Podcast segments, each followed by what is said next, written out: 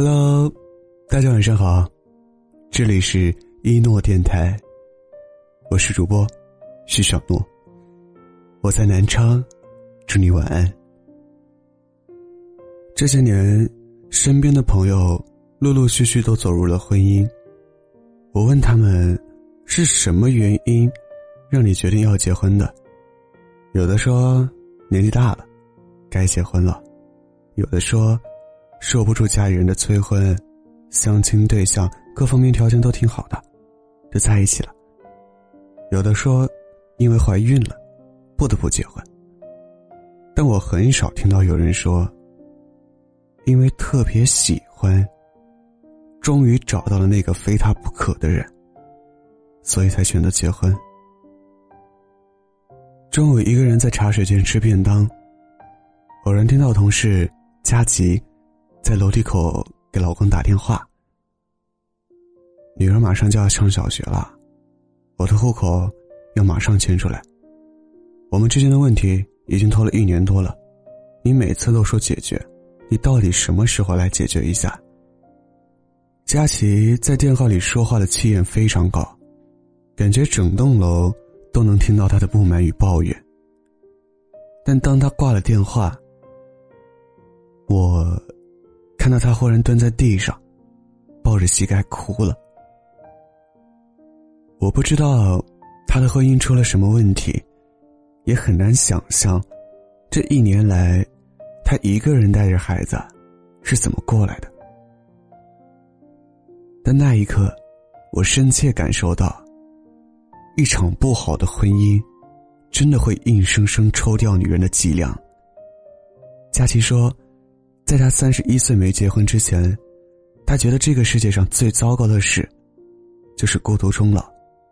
但是当他因为受不住父母的催婚和相亲认识的男人匆匆结婚之后，他才意识到，最糟糕的事情，是和那些让你感到孤独的人一起终老。有多少人，在两个人的世界里，感受着一个人的形单影只？他看你的眼神里，少了些温柔和宠溺。他看不懂你朋友圈状态里的情绪，不会在平淡的生活里给你准备贴心的惊喜。即使两个人一起吃饭，一起睡觉，一起旅行，却总让你觉得又遥远又陌生。其实一个人的孤独并不可怕，一辈子那么长，遇见错的人。甚至跟他结婚，才更可怕。印象最深的是，曾经佳琪跟我提起过这样一件事儿。说有一次，他们一家人一起吃晚饭，他一不小心打翻了一杯滚烫的开水，开水浇到了手上，他忍不住痛得尖叫起来。老公一边吃饭一边玩手机游戏，听到动静后，转头看了一眼佳琪。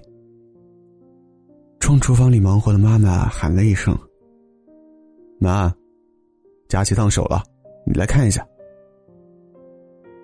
佳琪说：“那一刻，他觉得对婚姻曾有的一腔孤勇瞬间被浇灭，只留下了一缕青烟。”佳琪语重心长的跟我说：“希望你不要走我的老路，不要因为年纪、世俗的眼光，将就自己的婚姻。”一辈子那么长，一定要和一个真正懂你、疼你、爱你的人在一起。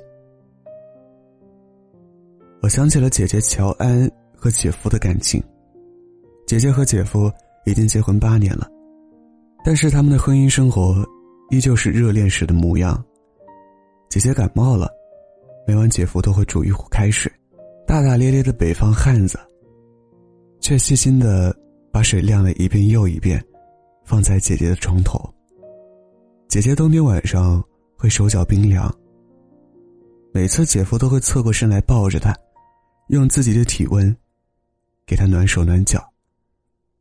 春天，他们一起去西安喝摔碗酒；夏天，去云南看洱海月；秋天去重庆吃麻辣火锅；冬天去哈尔滨看飞雪。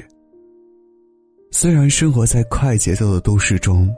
但两个人对生活、对未来，有着一样的追求和希望，也懂得在平淡的生活里挖掘新鲜感和幸福感。也许好的婚姻只有一个共同点，那就是两个人因为喜欢走在一起，因为相爱，顺其自然，然后结婚。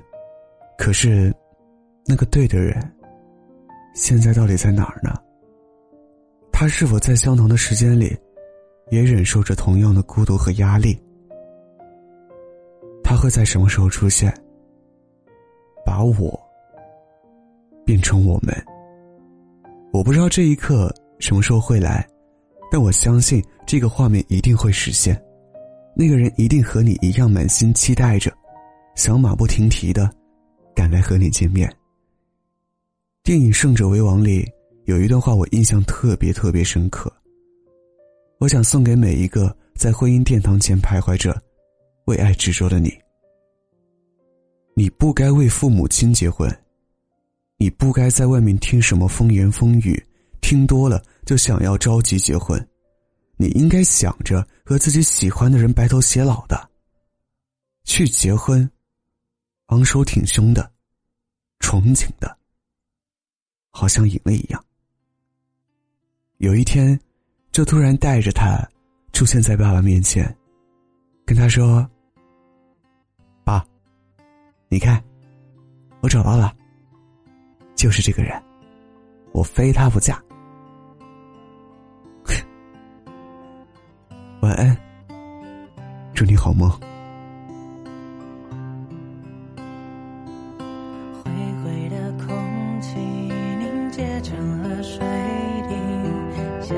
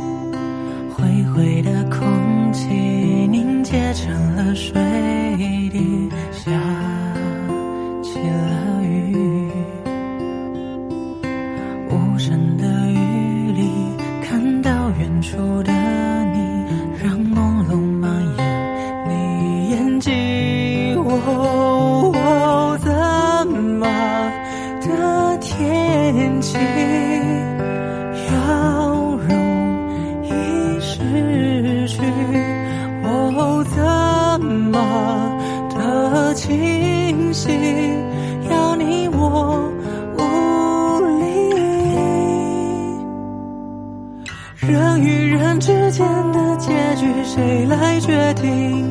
要忍不得，不愿意。哦，曾经灰的天空，也许还能放晴，只怕最后已来不及。哦，所谓幸福有什么了不起？既然相爱，又怎么看得清？怎样的倒影，让人总要百般挑剔？